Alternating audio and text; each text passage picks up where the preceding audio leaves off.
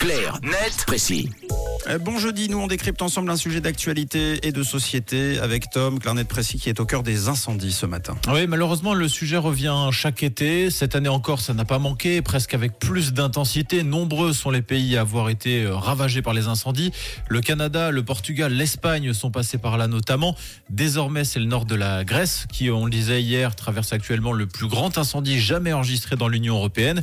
Et qui dit méga feu dit également déploiement de pompiers, mise en place d'un appui aérien, souvent un hélicoptère, mais aussi de Canadair. Vous savez, ces euh, avions qui se remplissent de milliers de litres d'eau dans la mer ou les lacs pour la larguer ensuite sur la zone qui brûle.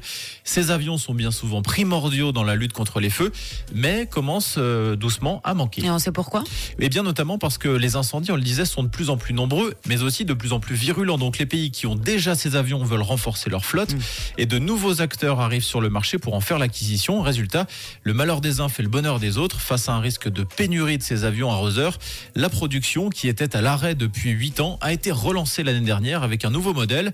Le but étant de pouvoir évidemment répondre à cette forte demande. Les premiers euh, modèles seront livrés quand du coup? Fin 2026, début 2027, selon la RTS qui précise qu'actuellement la marque compte 160 avions en service à travers le monde, dont environ une moitié en Europe et l'autre moitié en Amérique du Nord. Mais les délais sont longs quand même. Hein. Oui, car les techniques de fabrication sont irréalisables par des robots, précise la RTS en donnant un exemple. Rien que pour améliorer un ancien modèle et remettre à jour ses composants, il faut compter une année. Absolument tout est fait au Canada, dans une usine à Calgary. Néanmoins, l'annonce de relance de la production a eu son petit effet.